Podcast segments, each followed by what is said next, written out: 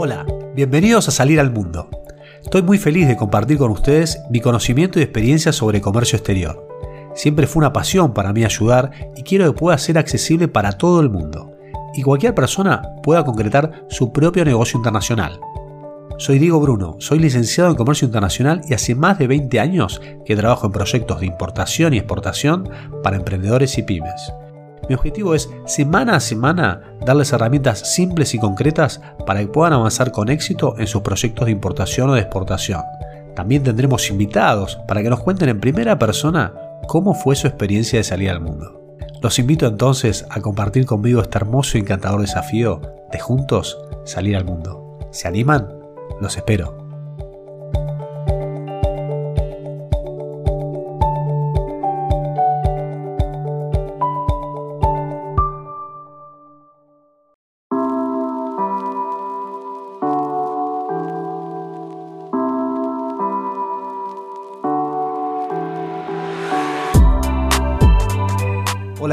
¿Cómo andan? ¿Todo bien?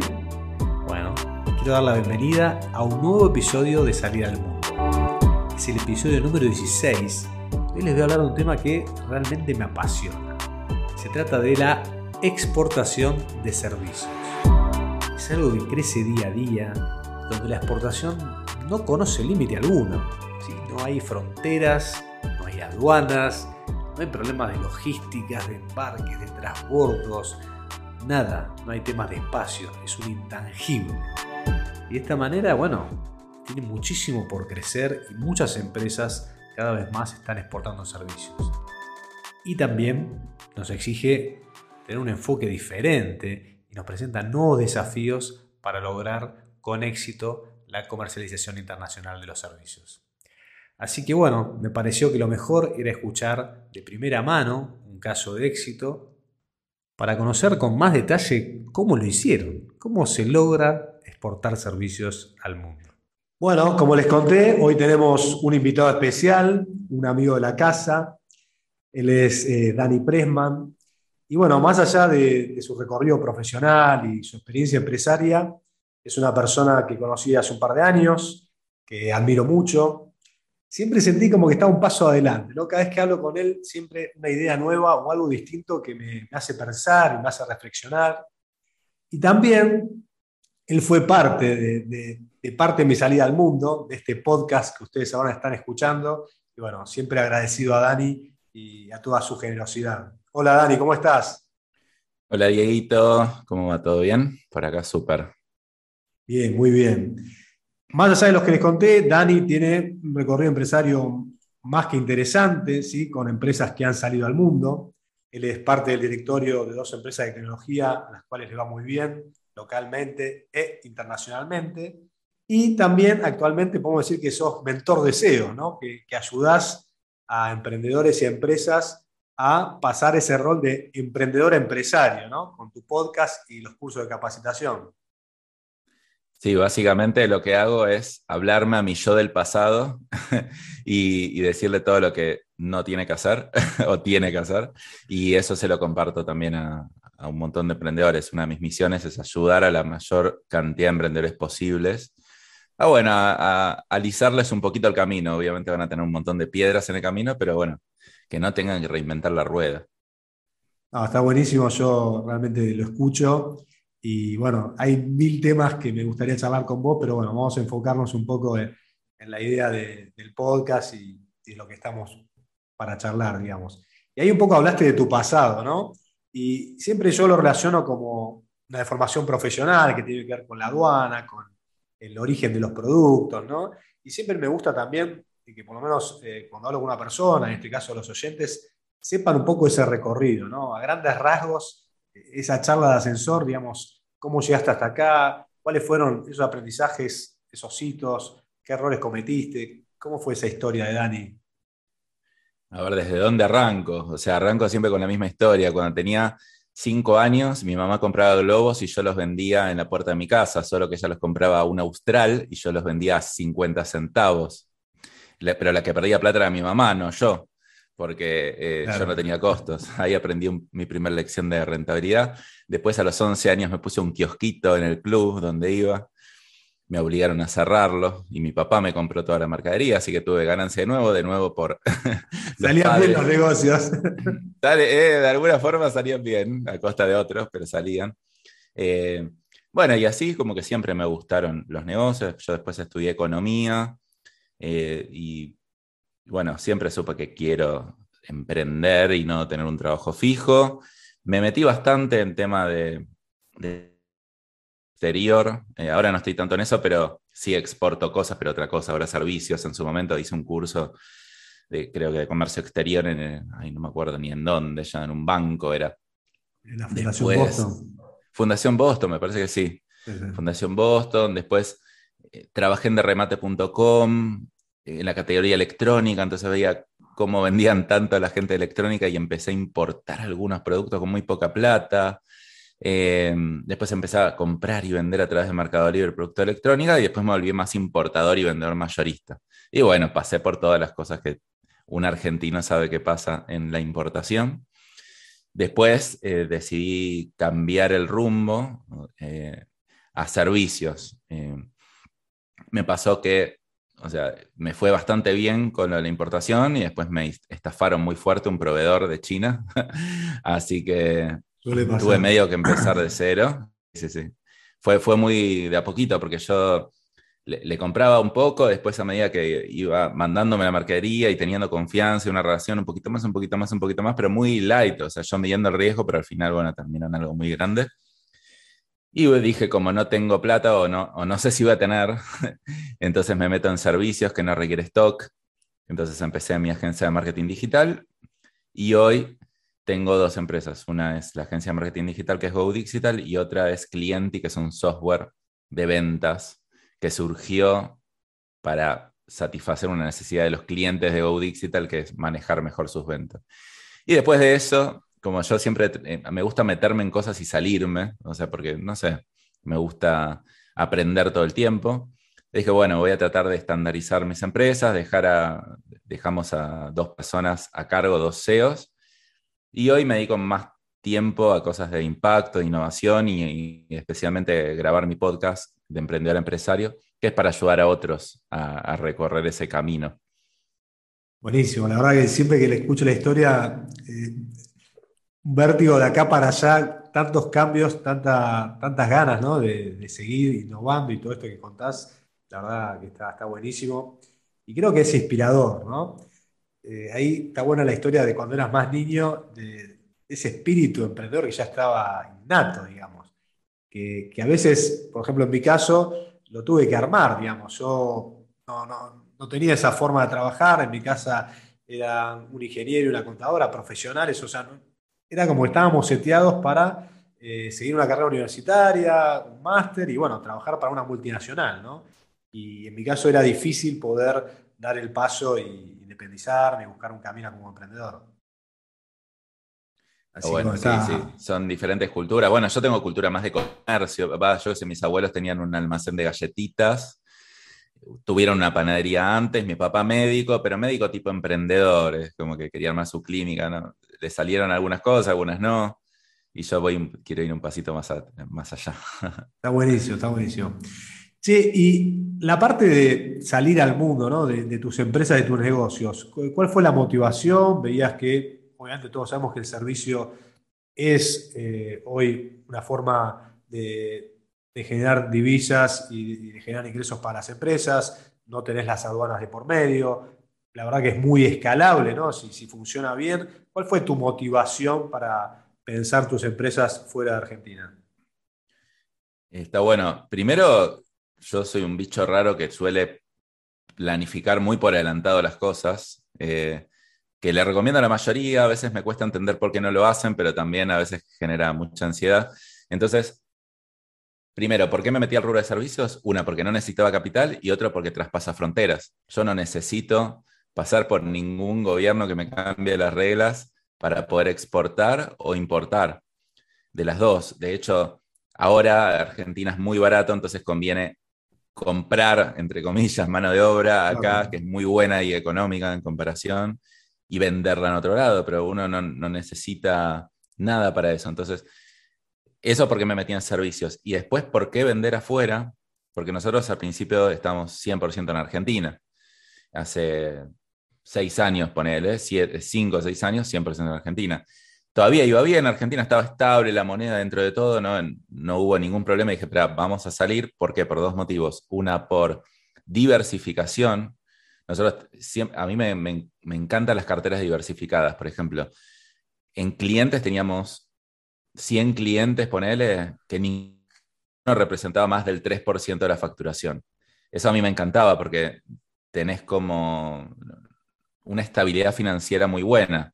Ahora, después yo miraba y decía, está bien, pero todos están en Argentina. O sea, entonces sí está diversificada en cuanto a clientes, pero no está diversificada en cuanto a mercados. Y Argentina sabemos que el tipo de cambio cambia un montón y de repente hemos tenido épocas de ganar un montón en dólares y otras épocas de, ganar dos pesos. Eh, entonces digo, adelantándome al tema, digo, pero ya voy a ir armando algo afuera. Hemos hecho un par de intentos, no sé qué, si querés que te cuente los intentos que hicimos. Sí, sí, sí, todo, todo hemos. Es lo más lindo, las anécdotas. Sí, fueron como tres, los primeros dos fallidos y el tercero exitoso. El primero fue en Italia. Era apenas empezábamos, rarísimo, sí. Eh, apenas empezábamos, yo tengo una amiga, bueno, que antes vivía ahí y, se dedicaba al diseño, también era cuando estamos haciendo páginas web, ni siquiera marketing todavía. Y hablábamos, no sé, ella justo vino acá de visita y se volvía a Italia, a ver si abrimos en Italia. Mm, fue cualquier cosa porque estaba re mal planificado, pero bueno, probamos. Sí, se vendió algo, pero era un desastre en mi organización acá y la verdad que funcionó. O sea, al final lo terminamos dejando porque era, era mucho lío, ni siquiera estábamos afianzados en un lugar. O sea, esta es una regla para mí. Primero afianzate en un lugar y después haría otro. Está buenísimo. Eso Ojo, pasa mucho a veces que eh, al hacer un diagnóstico de una empresa y demás, surge eso, ¿no? O sea, quieren exportar y vos vas viendo que no hay estructura ni para abastecer correctamente lo local, ¿no? O sea, preguntás por un par comercial y no hay. Entonces, ¿Cómo suponemos que, eh, a ver, yo siempre lo relaciono con, el deporte, con, no sé, con el fútbol. O sea, si no podés jugar bien en tu, en tu país y, obtener buenos resultados, eh, no podés ir de un día para el otro a jugar las ligas mayores, digamos, ¿no? Sí, porque no te va a salir. Eh, o sea, yo en ese momento no me daba cuenta. Por otro lado, tampoco puedo estar eternamente trabajando en mi estructura interna, entonces nunca lanzar al mundo. Entonces, es como un balance. O sea, nunca vas a estar perfectamente ordenado para salir, pero en ese momento, viéndolo desde ahora, no había nada estructurado, nada, nada, nada. El segundo intento ya fue un poquito más planificado y estructurado, tampoco tanto, pero un poquito más. Era, bueno, me, voy a Perú a, ver si consigo clientes en Perú. ¿Por qué en Perú? Eh, básicamente analizábamos todas las variables antes de salir porque es trabajoso entrar en un nuevo mercado si bien exportar servicios es un poquito más fácil y no necesito exportar gran cantidad, con tener un cliente al principio está perfecto. Em, había varias variables y me, acuerdo que la más importante era que nos quieran a los argentinos. o sea, habíamos dicho, espera, moneda fuerte, moneda más estable, tipo economía anticíclica, que si Argentina baja, el otro no necesariamente se comporte de la misma manera nivel de profesionalización de mercado, pero al final la más fuerte era que nos quieran los argentinos. Y vemos que en teoría en Perú nos querían bastante. De hecho, me programé un viaje de tres semanas, me fui yo, me quedé en un hostel para ahorrar y, y le mandé mail a un montón de empresas, a varias, y como la reacción fue espectacular, o sea, sí, dale, juntémonos. De 100 mail que mandaba, 8 me decían, dale, juntémonos, que es una tasa muy alta. Acá mandaba 100 y, con suerte uno te dice que sí. Muchas mails ya estabas allá o los mandaste desde tu oficina? Desde acá, desde acá. Una vez que ya tenía planificado el viaje.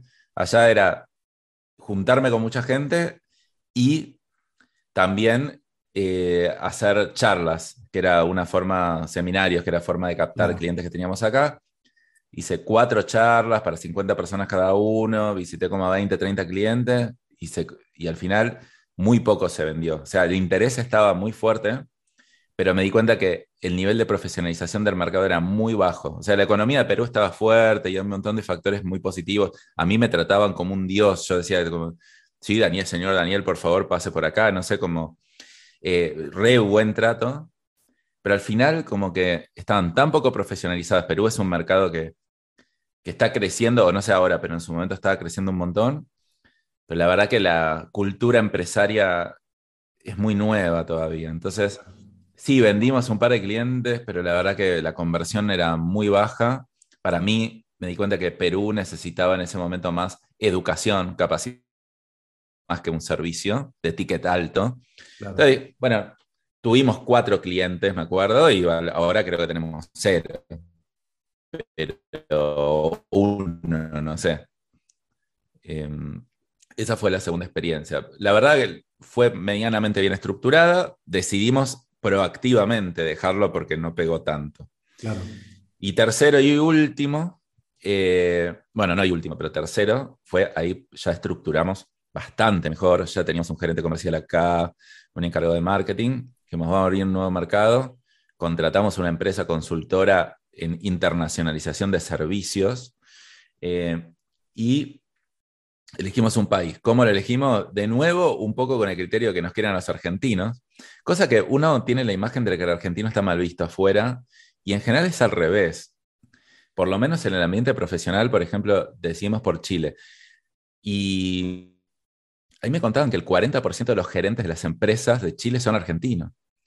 O sea, tal vez no nos quieren en el fútbol, no sé, pero es como respetan el talento y más el talento desde el punto de vista de, por ejemplo, no sé cómo vos decís, Italia, el café es bueno, la publicidad o el publicitario en argentino es bueno.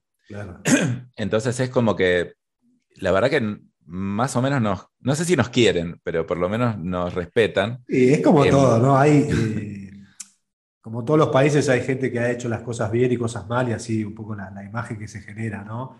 Y, es real que a veces eh, hay algún prejuicio al argentino, cortoplacismo, eh, soberbia y, demás cosas. Pero bueno, es como todo, ¿no? Eh, en todos los países hay gente que trabaja bien, gente que no. Y, como decís vos, ya al momento de, trabajar, eh, cuando el cliente ve que hay un profesionalismo, hay, buenas prácticas, la verdad que no, importa tanto la nacionalidad, ¿no? Uno se hace de la confianza y, y la cosa fluye de otra manera.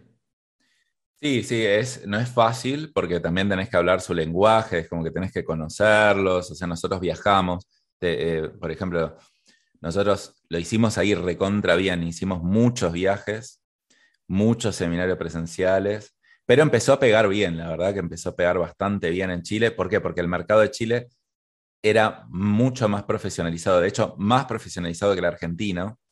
Y nosotros, nuestra propuesta de valor era para una pyme estratégica dentro de todo.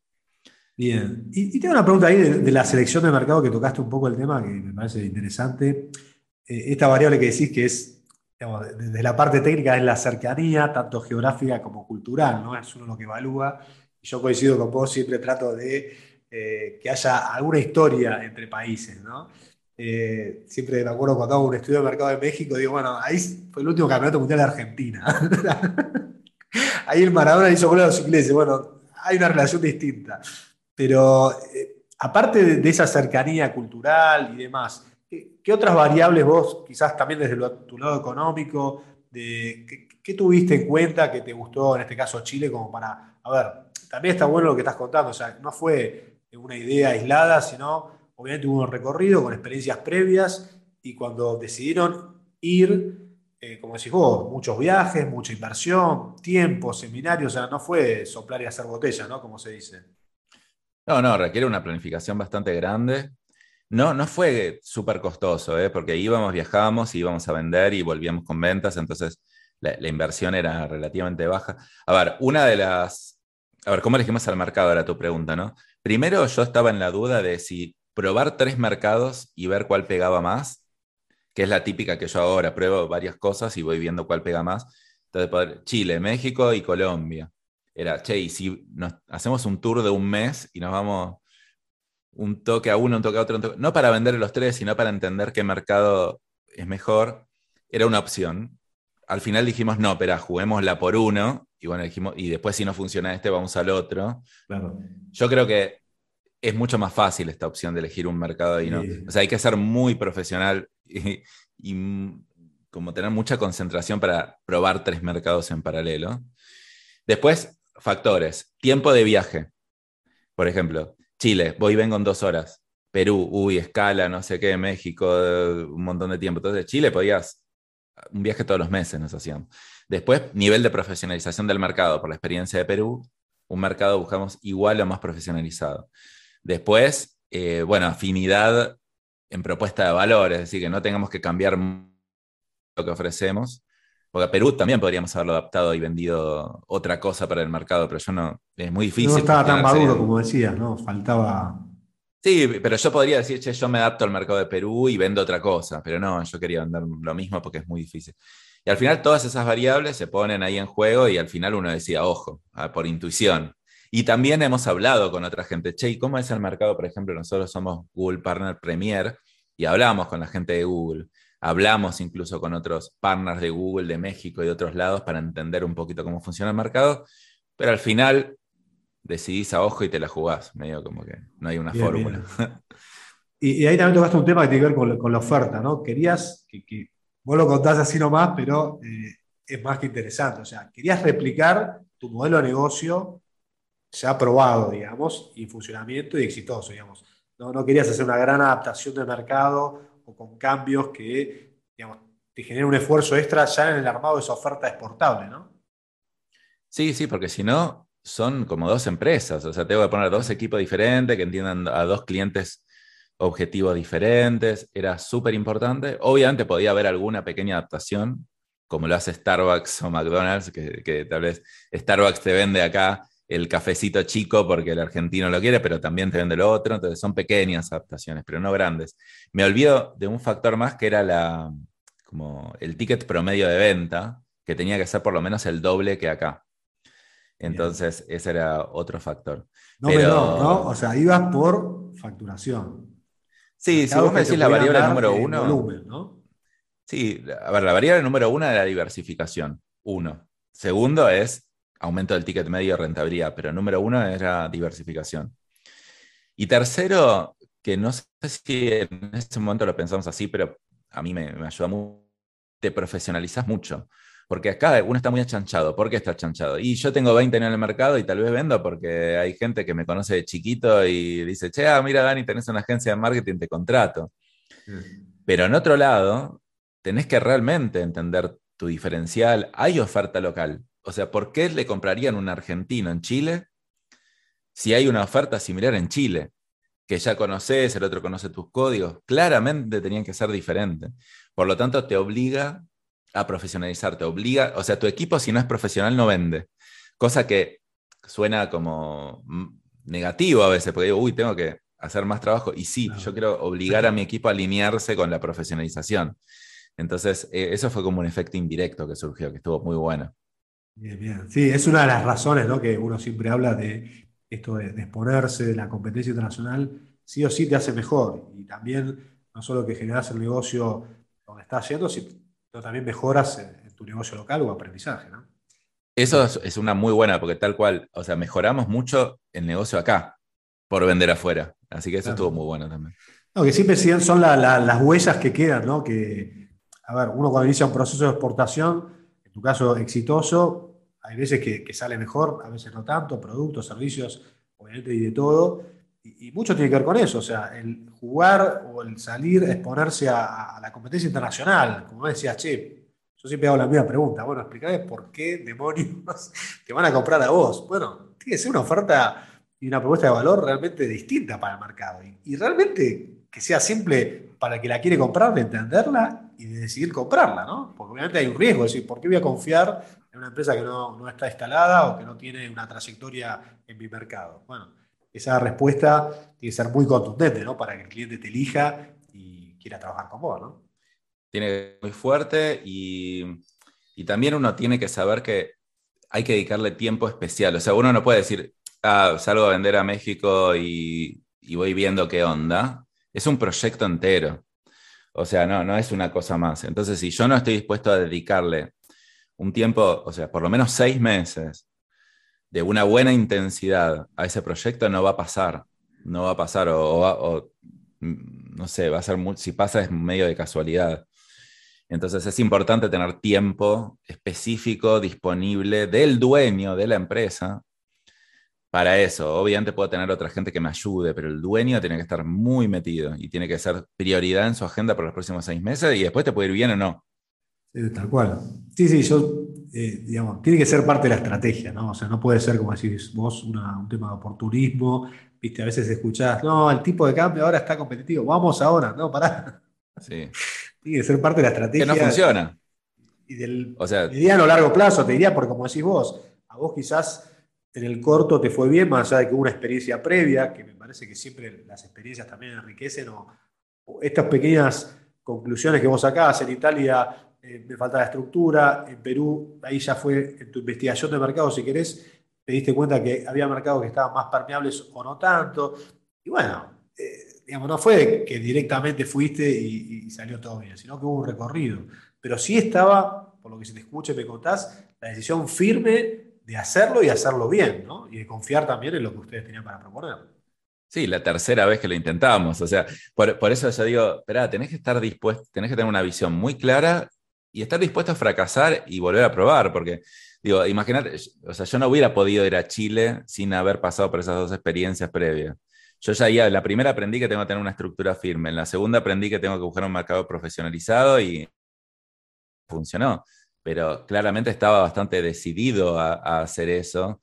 Y la mayoría de los dueños, ¿qué les pasa? Dos cosas. Una es, tan, tan tapados con la operación del día a día que no le dedican tiempo, o si le dedican es, bueno, unos meses y si no funcionó lo abandonan por siempre, que es la mayoría de las empresas, no termina exportando. Sí, o que hay una eh, variable que cambia. Sí, la otra, sí, tal vez incluso exportar a un país puede no funcionar en un momento y puede funcionar en otro, yo qué sé. Y la otra es, eh, la gente se, apega mucho al resultado. Es decir, ah, si no me fue bien una vez, listo, mi producto no es para exportar. No, yo qué sé, o sea, fallá, obviamente no a propósito, pero fallá y volvé y modificar tu producto y hacerlo. Es bastante importante, o sea, vos pensás que Argentina o el país donde estén escuchando es un menos del 1% del mercado mundial y, vos al abrir esa puerta a exportar a un país, después puedes ir un montón, porque yo lo que no te conté es que nos metimos en Chile, Chile es nuestro, creo que nuestro país más fuerte ahora, creo que entre Argentina y Chile está muy parejo, pero después ya empezamos a vender de manera descentralizada a varios países, tenemos clientes en México, en Ecuador, en Colombia, en muchos, en España. Entonces, es como que lograr una exportación a un país es como que te abre la puerta al mundo de alguna manera. Es como que es como abrir una franquicia, tipo abrir el primer local. El segundo lo abrís vos y el tercero es más fácil, ¿entendés? Es como que rompiste esa barrera. Sí, tal cual. y como decías vos, eso de empezar por un país, eh, siempre es un poco la, recomendación y también te da esto que decís vos, ¿no? De un know-how que después es replicable en N países, ¿no? medida que vos veas el potencial, obviamente que la empresa quiera seguir ese camino, es, eh, como decías, con el, ejemplo de la franquicia, ¿no? De seguir abriendo franquicias hasta donde se quiera, ¿no? Porque el modelo de negocio ya está consolidado. Totalmente, totalmente. Buenísimo. Y en el caso de Chile, eh, al principio contabas que fueron viajes de ustedes. Eh, hoy, ¿cómo, o sea, tiene una filial propia? ¿Trabajan a través de partners? ¿Cómo fue esa inserción en el mercado? En el momento replicábamos el modelo que hacíamos acá, que es captar clientes a través de seminarios. O sea, hoy ya no hay más eso, pero era, hoy doy una charla presencial, agrego mucho valor, es una charla de contenido, ¿no? No es de te presento a mi empresa, sino te hablo de cómo hacer marketing, después te digo, lo puedes hacer vos o podemos ver, trabajar juntos, coordinamos una reunión y ahí en la reunión íbamos uno a uno a cada empresa, pero ya la empresa ya habiendo sabido de nosotros, no era de salir a golpear puertas. Ese modelo acá no funcionaba y ese modelo allá no funcionó también. Después que empezó a pasar, era muy caro todo y muy complicado con los empleados porque era viajar todos los meses, casi. Hacer una barrida tremenda de cliente, volver, volver. Empezaba a ser un poquito caro, no tanto, pero un poco caro. O sea, digo caro respecto a, digo, siempre volvíamos con clientes que en general nos financiaban el viaje, pero también es, che, el empleado que, tiene que estar tres semanas allá, ¿viste? Como que... Y, y, hay tema de tiempo, ¿no? También. O sea, sí, aparte como desarraigo familiar, que tenés que no solo darle un departamento, sino que, que esté cómodo allá, porque no tiene, ¿viste? se complicaba mucho. Al final, esto pre-pandemia, obviamente, cambiamos a la modalidad webinar. Pero esto pre-pandemia, ¿no? Porque nos obligó a la pandemia, porque es, general, es, muy importante para mí entender si uno es reactivo o proactivo, ¿viste? Porque sí, todo el mundo cambia por la pandemia a webinar, pero ¿quién cambia antes a webinar porque cree que es más escalable? Y es más difícil, obviamente, fidelizar por webinar y vender toda distancia. Pero dijimos, espera, si queremos vender internacional y no tener todos estos problemas, tenemos que transformar el seminario en webinar, que funciona bastante bien dentro de todo, pero era un reto también. Y mm, después, entonces, nosotros vendemos todo directo. O sea, no, no tenemos partner, no tenemos nada. Porque nuestro producto, nuestro servicio, considero que es bastante difícil de entender y de comprar la idea, ¿viste? Es muy difícil de transmitir, entonces no es un producto que va, yo te lo agrego a mi catálogo, sino que, entonces dijimos, bueno, vamos directo. en Perú habíamos probado con un partner y creo que algo vendió, pero también, viste, un partner tiene otros intereses, no solo el tuyo, entonces es como que no... Es difícil, por eso la pregunta, ¿no? sí, a mí particularmente me gusta más ir directo, pero depende qué, ¿no? O sea, eh, yo qué sé, tal vez entrar a un mercado México, a mí en México me decían, México entra con partner porque es un... O vas a vivir un año o entra con partner, eso es lo que me decían. Yo igual lo tomo siempre con pinzas, ¿no? Pero porque es un mercado, es difícil de entender, es enorme, se manejan otros códigos. Ah, yo conozco mucha gente que se maneja con partner y le va bien. Yo prefiero ir directo en general, no sé, es mi estilo. Y, la parte a veces que, el tema de servicios eh, es un poco lo, difícil, a veces lo complejo, que es la parte del envío y recibir dinero, ¿eso pudieron armar una estructura? O sea, ¿tienen eh, empresas armadas en, los países donde trabajan o lo manejan como una exportación de servicios? Eh, hemos pasado por, por varias, o sea, primero por exportación de servicios, después abrir, o sea, siempre es un tema ese, ¿no? Como que, a ver, ¿cómo, cómo lo manejás? Eh, no, no, no hay una solución definitiva a cómo uno la maneja. Sí, hemos tenido eh, desde acá, hemos tenido empresa en Chile, ¿viste? después estamos todo el tiemco viendo a ver qué con Argentina te cambia las reglas del juego todo el tiempo. Entonces, eh, hay algo que te conviene hoy y mañana no te conviene más o, al revés. Entonces, es como que vas pasando por todas las instancias y nunca queda fijo. Bien, o sea, está claro que es, algo que hay que seguir trabajándolo, que no es fácil eh, de, No, no, no, no es una estructura y ya está. Claro. Ojalá. O sea, no, porque a veces está el tema, ¿no? De, mucho se ve en las pymes o emprendedores de invierto para crecer o crezco para después invertir, ¿no? Esas cosas que a veces eh, obviamente hay productos o servicios que lo requieren, ¿no? si tiene postventa, si tiene una venta más, consultiva o, más mano a mano, ¿no? O sea, hay, hay, de todo y cada producto o servicio tiene sus variables, pero muchas veces pasa eso, ¿no? Que hay mercados que, digamos, para trabajarlo bien necesitas tener una inversión, por lo menos para mover y sacar dinero, o para tener un, empleado una cuenta bancaria, bueno, depende del caso, ¿no? Mira, una recomendación que puedo a ver, porque uno ya se piensa toda la estructura desde el principio. Ah, bueno, si voy a abrir México, entonces tengo que tener una empresa en México y... No, nosotros no empezamos con nada. O sea, primero, yo estoy validando un mercado, no estoy metiéndome. O sea, una vez que yo ya estoy afianzado, ok, puede tener sentido abrir una empresa local, porque otra discusión es, che, ¿me conviene abrir una empresa por cada país que entro o me conviene estar de afuera? No importa ahora, o sea, lo que importa ahora es validar si el mercado acepta tu producto de la manera más rápida y barata posible. Por lo tanto, es, yo voy a tratar de, no me importa que gane menos, o sea, de hecho al principio vendíamos en Chile a, través de alguien que facturaba a nuestro nombre y nos cobraba una comisión que no era rentable para nosotros eso, no era tan rentable, pero yo quería validar, no quería ganar plata, es muy diferente. Una vez que yo ya veo que el mercado está funcionando, veré si abrir una oficina, si abrir una empresa. Yo tiendo a, ir por la mínima inversión posible. Eh, me acuerdo teníamos un gerente comercial que decía, yo te abro un nuevo mercado por 50 mil dólares. Eh, ¿Estás loco? Así cualquiera. Esperá, tipo, eh, validámelo por 5 mil. bueno, pero hay una inversión. O sea, estarías del lado de invierto para crecer. Quizás no específicamente enviar fondos, pero sí eh, tener un precio muy competitivo, no estar tan eh, pendiente del margen hoy y sí, como decís vos, ser flexible para validar el mercado e ir creciendo de forma natural, ¿no? Porque de alguna manera los negocios cumplen un poco como la naturaleza misma. Un árbol no crece un día para el otro y lo mismo en general pasa con los negocios. Entonces, quizás no había una inversión directa, pero sí la, la paciencia y la flexibilidad para dejar que el negocio crezca y no estar tan atento al resultado. ¿no?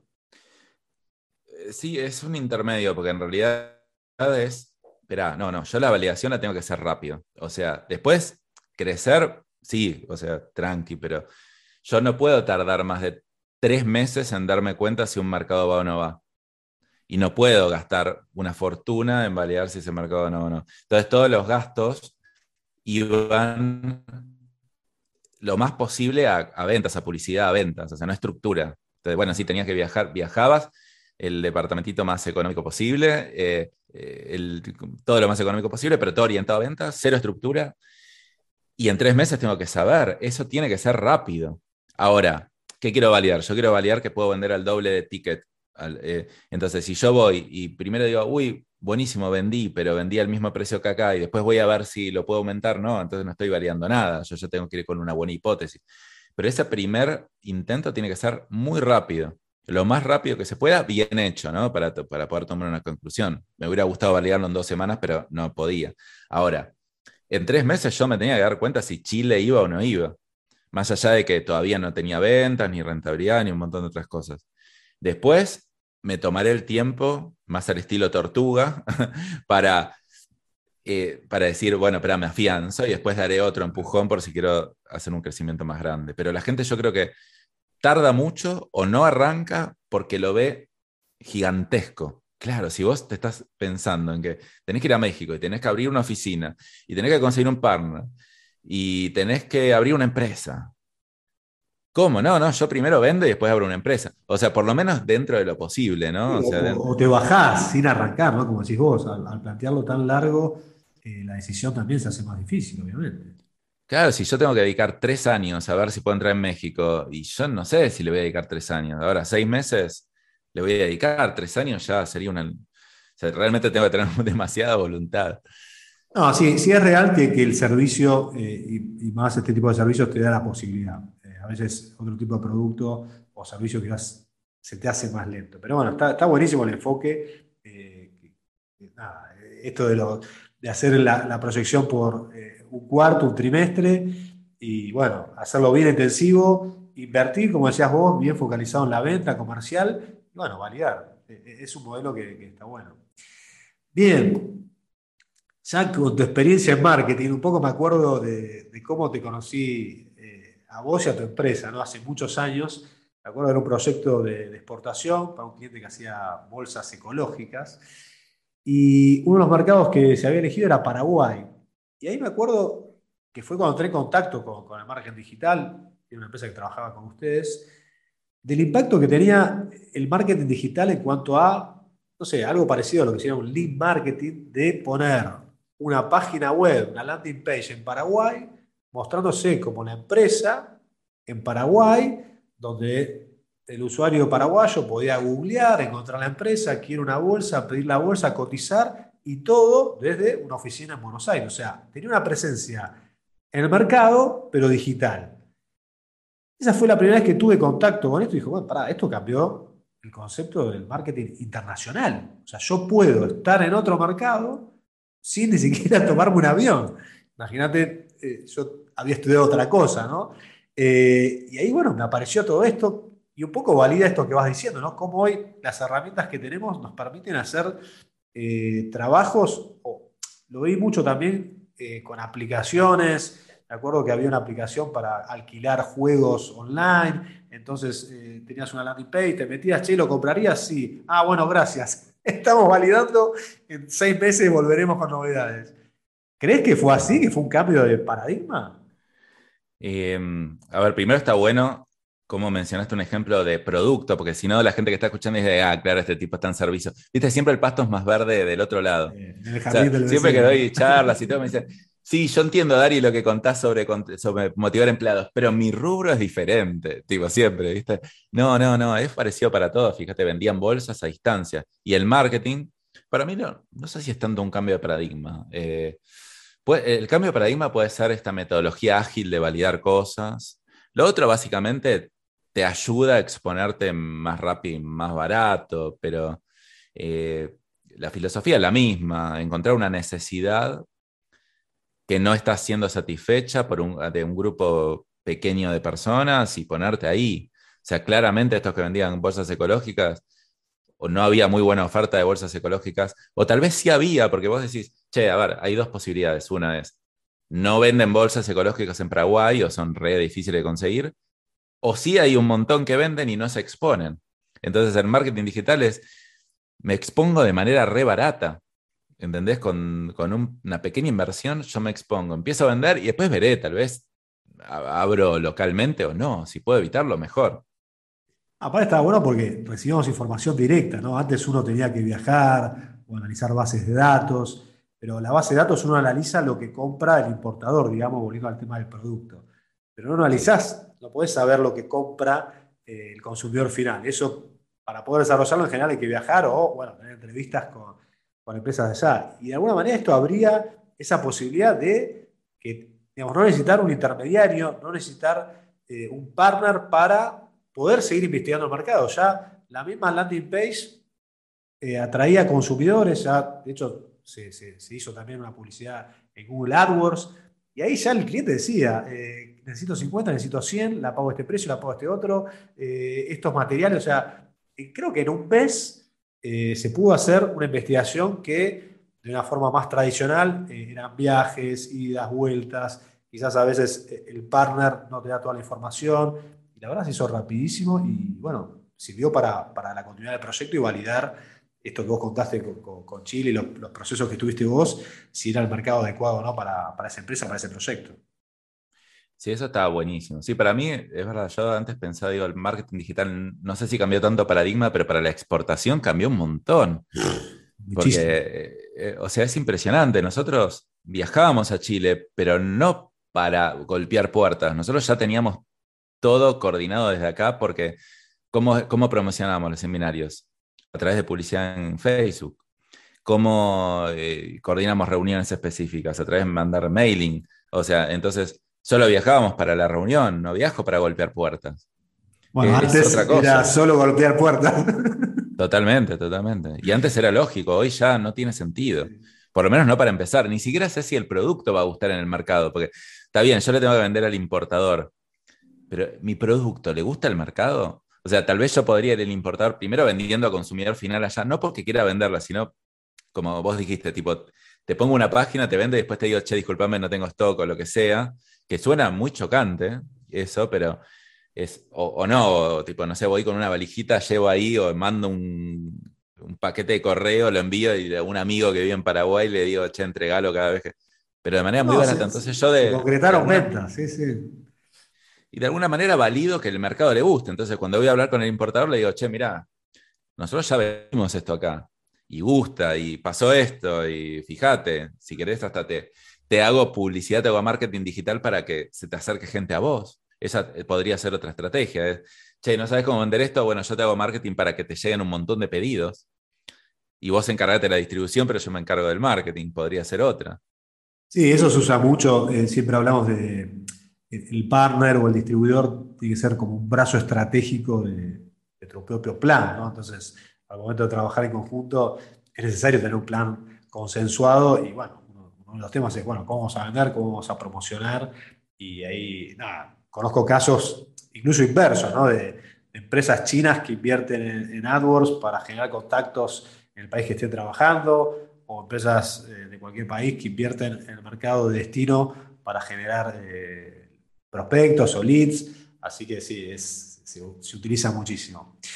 Bueno, Dani, siéndonos un poquito de la parte internacional, me gustaría eh, charlar un poquito de, este otro rol que estás teniendo eh, en tu podcast. Y yo siempre digo que el podcast, ¿no? Eh, salir al mundo, tiene que ver con negocios internacionales y también tiene que ver con, el día a día, ¿no? con esta cuestión humana que tenemos todos de dar un paso, de, pasar a la acción. Y en definitiva, lo que está en juego es concretar sueños, ¿no? O sea, objetivos y sentirnos bien con eso.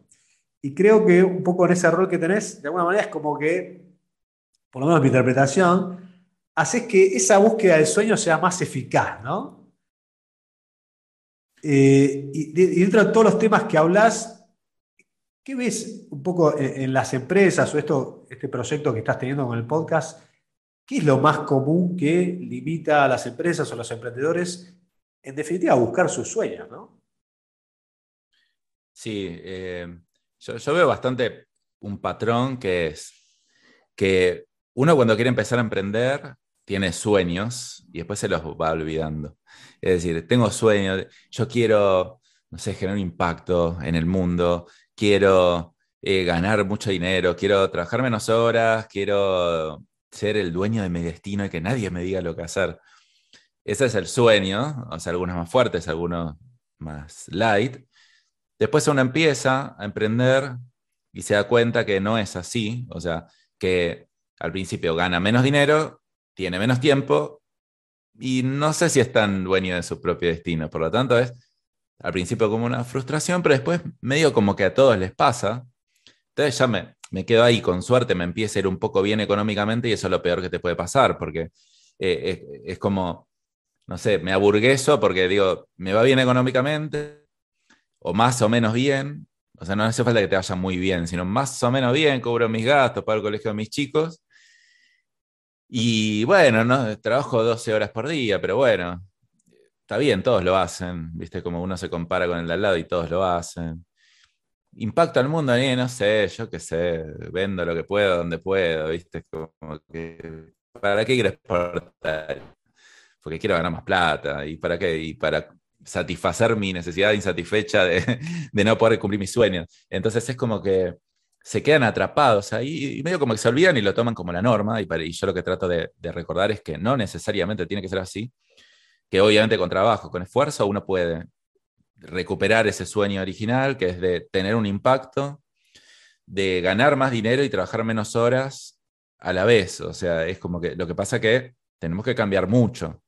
Tenemos que cambiar nuestra forma de pensar, tenemos que cambiar el rol. Para mí, lo más importante para armar una empresa es pensarse desde el principio o lo antes posible como para echarse pronto. Que después no quiere decir que te eches, pero digo, es, no podés quedar como operario de tu propio negocio. Salvo que quieras, ¿eh? pero por eso es tipo, acá no hay un juicio. Es una elección. que quiere, quiere. Pero en general es, ¿a quién no le gusta dedicarse más a la estrategia, a la innovación, al crecimiento, a la apertura de mercados? ¿Querés realmente estar ahí adentro? Eh, solucionando urgencia de clientes. Bueno, entonces no pienses la empresa para que eso tenga que pasar. O sea, si vos sos la única persona con los, los clientes pueden hablar y si no, no te contratan, entonces estás en el horno.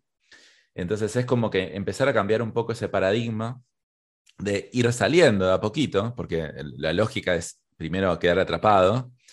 Después, bueno, a ver, che, ¿cómo puedo hacer para liberarme de la parte de atención al cliente, o liberarme de la parte de ventas, o liberarme de la parte de facturación. de a poquito, de a una, y con ese tiempo que voy ganando, me dedico a cosas que me gusten más, más estratégicas o de más impacto. Porque claramente tu hora vale mucho más abriendo un nuevo mercado o analizando las finanzas estratégicas que atendiendo un cliente.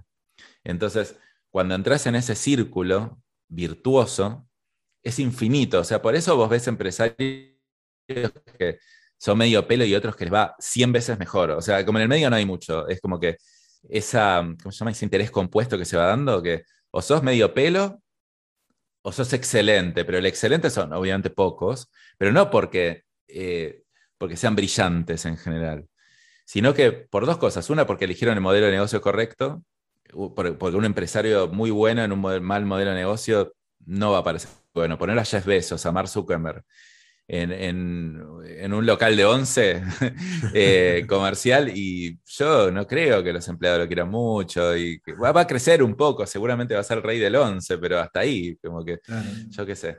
Entonces, y, otro error también es no mirar la rentabilidad. nadie mira la rentabilidad y la rentabilidad en dólares, que es lo importante. Es decir, ¿cuánto ganas? O sea, ni siquiera sabe la gente cuánto gana. O sea, ni siquiera separa las finanzas de la empresa con... Entonces, ¿cómo podés ganar más si no sabes cuánto ganas hoy y no tenés objetivos de ganancia? Por lo tanto, la ganancia después se puede trasladar en lo que quieras. ¿Querés comprarte un yate? Comprate un yate. ¿Querés trabajar menos horas? Trabajar menos horas. ¿Querés viajar más? Viaja más. Pero la rentabilidad es la base, es el medio principal que tiene una empresa para después generar libertad. Así que más o menos ese es el contexto que veo yo en la mayoría de los pymes. está buenísimo y, creo que tiene que ver mucho con, las decisiones que se van tomando y, aprender a tomarlas y bueno, generar el tiempo que, necesitas para, analizar todo eso. Lo que me parece también está muy bueno que, por lo menos en tu caso, no, hablas desde algo utópico, de, de, lo que habría que hacer, sino que tu propia experiencia avala lo, que decís. ¿no? Yo me acuerdo de haberte contactado después de un tiempo eh, en una nota o en un post que pusiste en LinkedIn que decía ex SEO, ¿no? Como que fue, fue tu camino y no, no es una receta mágica, como decís vos, es mucho trabajo.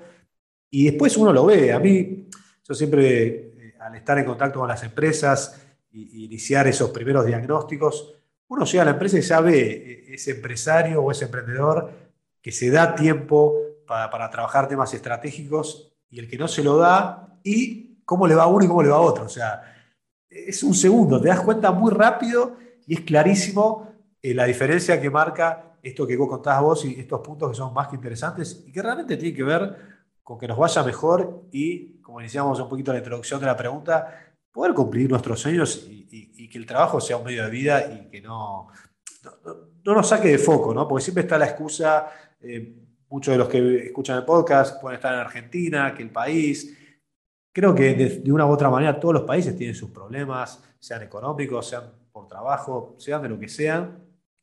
Y está eh, en cada uno, ¿no? Decidir qué hacer con ese contexto. Y bueno, me parece que, vale la, posibilidad de darse la oportunidad ¿no? de, seguir con ese rumbo o retomarlo en los casos que, que se que retomar. Y yendo más a mañana, ¿no? Alguien escucha este podcast y dice, che, Dani, para este camino que vos me estás contando, mañana, ¿qué puedo hacer? ¿Cuáles son los tips, tres, cuatro, los que vos me quieras contar, que debería, uno mencionaste, ¿no? La rentabilidad, estar atento a qué estamos trabajando, qué tipo de clientes tenemos, qué, tips así concretos podrías dar para alguien que quiere iniciar este camino. Y yo, yo en general recomiendo empezar por lo más fácil. Es decir, uno puede decir, che, pero ya quiero volver a empresario y trabajar en la rentabilidad. No, pero la rentabilidad es un tema difícil de trabajar, pero no empeces por eso. Empecé por cuál es el primer paso que puedes dar de manera súper sencilla para empezar tu camino a volverte más empresario y que tu empresa dependa menos de vos. Para mí, el primer paso es primero tomarte tiempo, una hora, dos horas por semana, poquito, ¿viste? Obviamente el impacto no va a ser enorme, pero y, empezar a armar procesos para tu empresa. ¿no? Uno, arma un proceso, el más simple, el más repetitivo, algo que hagas todos los días y te saques 10 minutos todos los días, lo que sea. Sentate una horita, te vas a tomar un cafecito rico, empieza a redactarlo, empieza a ver si después puedes automatizarlo. Lo más fácil, aunque, aunque sean 5 minutos que te ahorre y nada más que 5 minutos. Porque lo que vos tenés que desarrollar es un hábito acá de de pasar de lo urgente a lo importante. Entonces, ¿cómo se pasa lo urgente a lo importante? En general uno está casi el 100% en lo urgente, me armo un 2% en lo importante, 2%, nada más. Con ese 2% me fabrico 5 minutos más por día. Entonces ahora ya es 3%. Entonces con ese 3% del tiempo en lo importante, sigo fabricando. Entonces le vas encontrando el gustito, porque dijiste, ah, espera, che, tampoco es tan difícil, ¿viste? Como que no veo, es el primer paso. Entonces digo, ah, ¿y si arma otro proceso? ¿Y cuántos procesos vos te crees que hay una empresa? ¿50?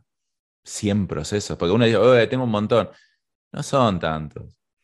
Vas a ver que cuando te armes 5 y te salgan más o menos bien, vas a decir, eh, che, está buenísimo esto armar procesos. No, no es que me encante armar procesos, pero está buenísimo el resultado de hacerlo.